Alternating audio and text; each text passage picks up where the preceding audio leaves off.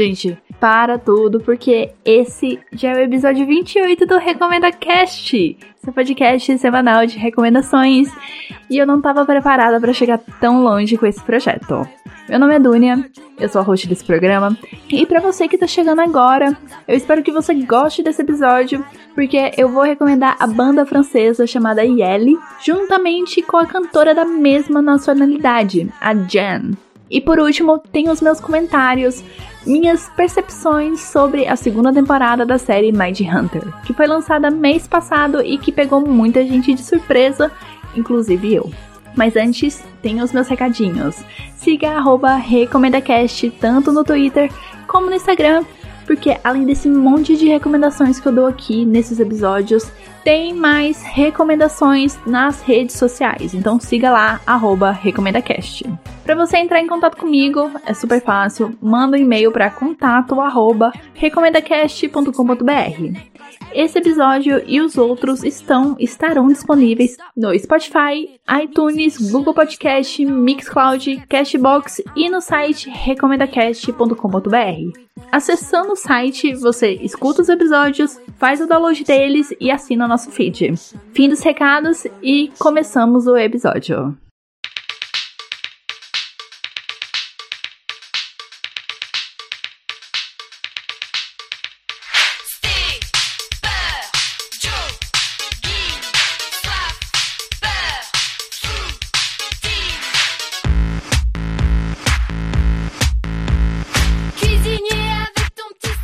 Começando o bloco sobre a banda Yelle, eu preciso confessar que a pesquisa para coletar essas informações desse bloco, ela foi muito frutífera, foi bastante reveladora porque eu descobri que se trata de uma banda e não de uma cantora, embora a vocalista adote o nome Yelle, e também descobri que a banda ela é bem antiga. Ela começou lá no longínquo ano de 2005. Outra coisa interessante sobre a banda é que o nome é um acrônimo feminino da frase You Enjoy Life, que traduzindo seria Aproveite a Vida. Quase um Carpe Diem. Só que essa vibe fofinha, alegre, é totalmente oposta do primeiro sucesso da banda, que é a música Je vous devoir. Eu já peço aqui que vocês me perdoem meu francês, que não é lá muito bom. Todos os nomes das músicas vão ser citados lá na descrição do episódio ou no site. Voltando. Je vous devoir que daria para traduzir como Eu Quero Ver Você. E essa música que iniciou o bloco e que vocês vão ouvir um pouco mais agora.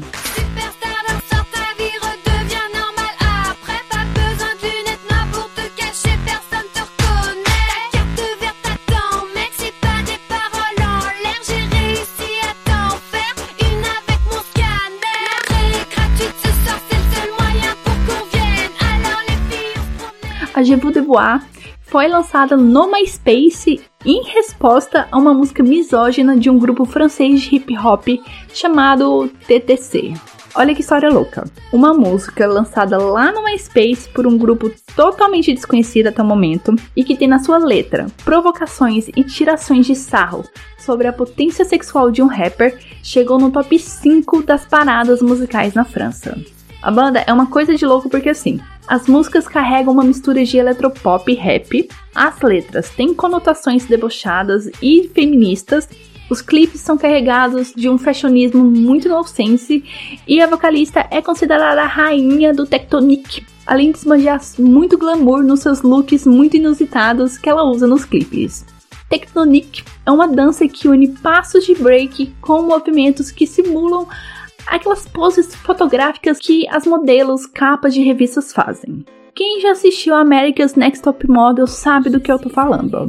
Mas para quem nunca acompanhou esse reality show maravilhoso, que é comandado pela Tyra Banks, assistam o clipe da música Complete Vu, que é completamente louca em português, para vocês visualizarem como que funciona essa dança. Aliás, Complete Vu é a música que vocês vão ouvir agora. Je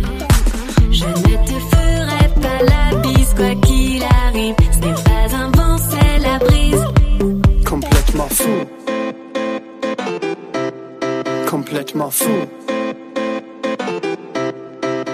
Então, meus queridos, Yelle não faz só sucesso na França. Não, não, não, não, não. A banda ela ficou em turnê durante três fucking anos com o primeiro álbum, que é o Pop Up. A Yelly já abriu show para Katy Perry em 2011 durante a turnê do California Dream e para o cantor Mika em 2007. Participou do Coachella três vezes, o que é um grande feito para as bandas e grupos franceses. O Yelly teve seu terceiro e mais recente álbum, o Complete Vu, produzido pelo abusador sexual e psicológico Dr. Luke. Sim, o produtor que ferrou com a vida da Kesha, que aliás, o último álbum que ela lançou, que é o Rainbow, já sem as influências desse cara, é muito bom, eu recomendo. Escutem Yelly e escutem o álbum Rainbow da Kesha. Já falando em recomendar, deixa eu comentar as músicas e os álbuns que eu mais gosto. Meu álbum favorito, assim, logo de cara, sem nenhuma dúvida, é o Safari Disco Club de 2011. Todas as músicas são boas, então escutem o álbum inteiro. Esse álbum, ele pega o estilo muito presente no pop-up, adiciona alguns instrumentos de percussão e traz um quê meio latino, meio carimbenho, que eu gosto bastante.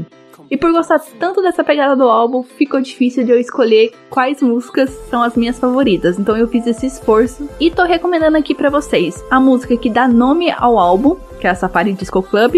Tem a Kebuts, traduzindo seria o que você quer, e a Como Elefante.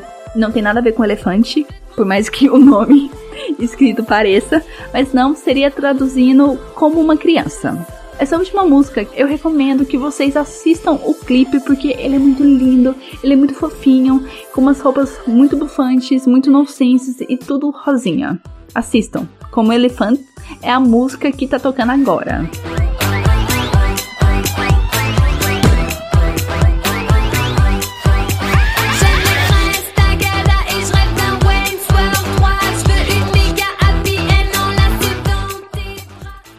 Já fora do álbum Safari Disco Club, eu recomendo as músicas Seju, traduzindo é Este Jogo, e a A Cause de Garçon, que garçom não é garçom em francês, significa menino. Então a música traduzindo é Por causa dos meninos.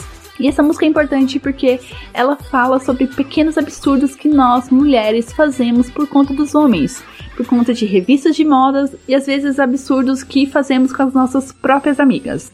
Sobre o terceiro álbum, que é o Completo Vu, ele, na minha opinião, é o piorzinho. A melhor música dele é a Completo Vu e o resto eu não recomendo. Fiquem só no Safari Disco Club e no Pop-Up. Para encerrar esse bloco, eu também recomendo o mais recente, mais recente tipo assim, de um ano atrás, clipe da Yelly, que é o Oh My God, com dois pontos de exclamação. Tudo bem que o grupo ele tá em turnê e é por isso que não tá saindo material novo com tanta frequência. Mas esse clipe, ele é todo desbaratado porque tem um hamster DJ celebrando o verão europeu, junto com a vocalista, com o corpo todo coberto de glitter, numa clara referência à globeleza, obviamente.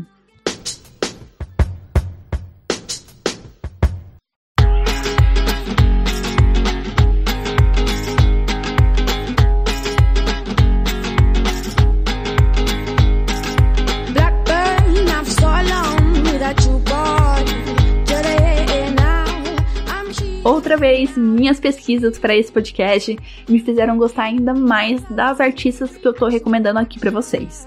Agora é o momento que eu vou falar da Jan, mas antes eu preciso contar um pouco sobre a história, sobre a vivência da Jane Louise e como isso influenciou seu trabalho musical. A Jane nasceu na França, Morou lá durante um tempo, mas precisou se mudar para outros países por conta do trabalho do pai, que era funcionário do ramo petroleiro. Petrolífico? Mexia com petróleo. Enfim, ela morou vários anos no Congo, em Dubai e em Abu Dhabi. Tudo isso é importante porque esses três lugares influenciaram o estilo musical da Jen. No Congo, ela entrou num programa musical da escola, aprendeu a tocar percussão árabe e teve contato com músicas bolu... calma que eu consigo, bollywoodianas e com danças indianas enquanto viveu no Oriente Médio. Ela pegou tudo isso, toda essa carga cultural, esses conhecimentos, misturou com eletropop e lançou seu primeiro single, que é o Kama. E não por acaso é a música que iniciou esse bloco e que agora vocês vão escutar com um pouco mais de detalhes.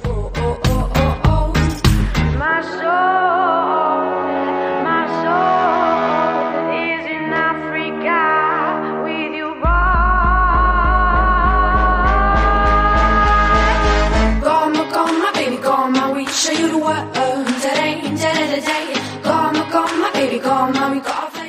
Eu imagino que vocês estejam se questionando se não foi apropriação cultural que a Jenny fez. Bom, jornalistas questionaram isso e ela respondeu que essas referências foram partes da vida dela, que ela morou naqueles países, ela viveu aquelas culturas, escutou estudou suas músicas e que toda essa vivência é parte da sua própria história. E a música é um meio dela externar toda essa vivência, toda essa história, toda essa carga que ela tem.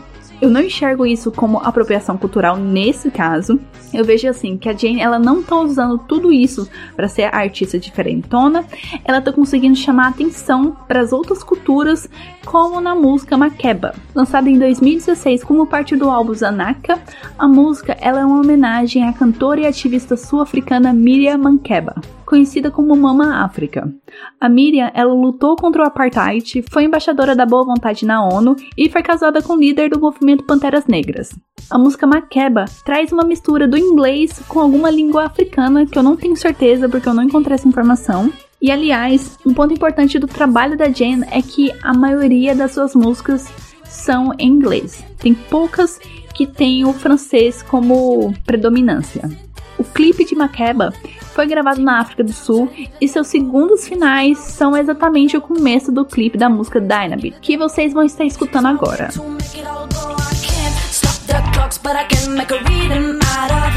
We are lit by the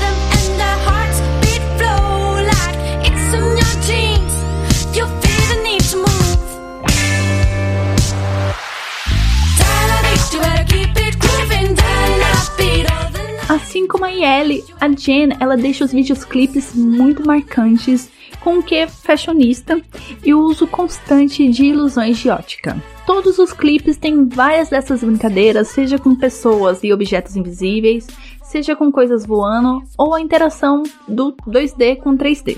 Dá para notar que há ligações entre as produções, seja por conta de algum elemento que é muito repetido ou até pelo vestuário da Jen.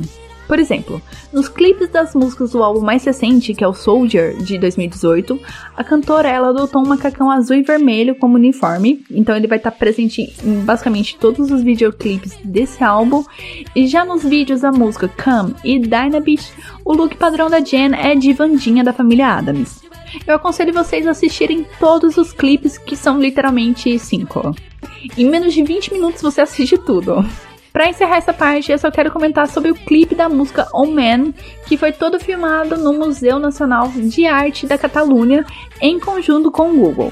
Se você não quiser assistir os outros, tudo bem, eu não vou ficar ressentida, mas vale a pena assistir esse especificamente, porque mostra a arquitetura do local, tanto que ela é especial, além de evidenciar alguns instrumentos que aparecem na música da Jen. E se por acaso quem assistir esse clipe souber o nome daquele instrumento que o cara tá tocando e que eu não encontrei em lugar nenhum, por favor, me conta.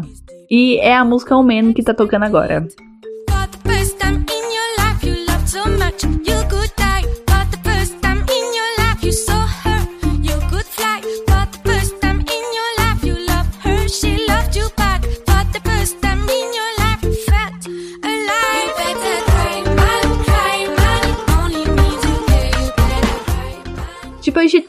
Todas essas informações que eu trouxe, talvez o nome da Jen possa ter soado um pouco mais familiar. Porque assim, a cantora ela esteve esse ano, sim, 2019, aqui no Brasil participando do Lula Palusa. Como a Yelle, a Jen já participou do Coachella, mas foi só uma vez. Basicamente, todas as músicas que eu citei da Jen são as melhores, mas eu quero acrescentar também a On My Way, Alright e tem a Star pelos nomes, dá pra perceber que realmente a única coisa que a Jen tem de francesa é a nacionalidade.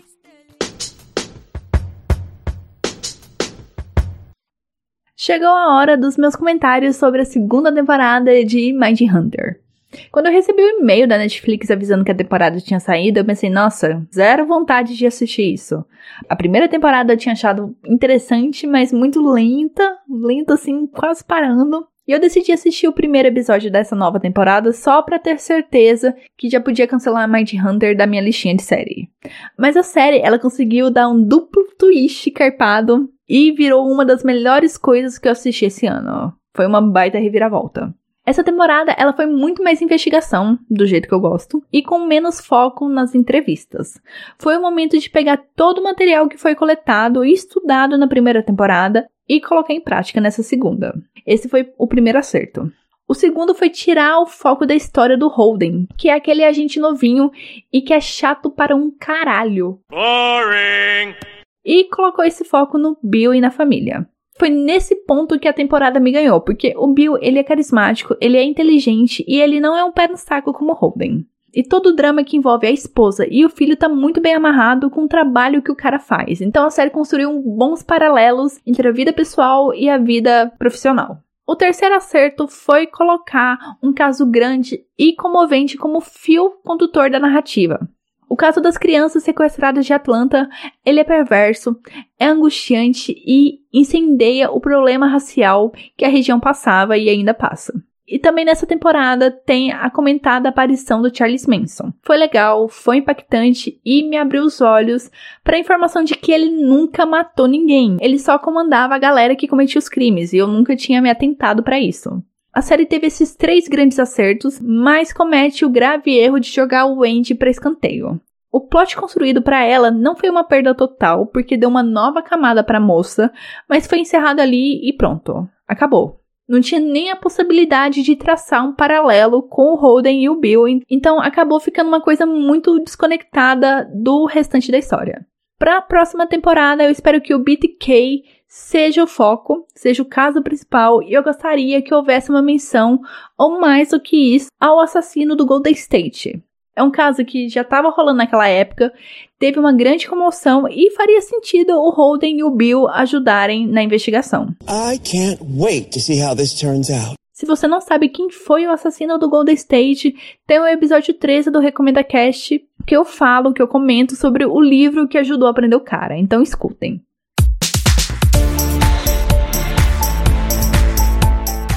Já encerrando esse episódio e dando uma prévia do que vem semana que vem, eu vou fazer a recomendação de um jogo, de um livro e de um canal no YouTube que mistura culinária e ASMR.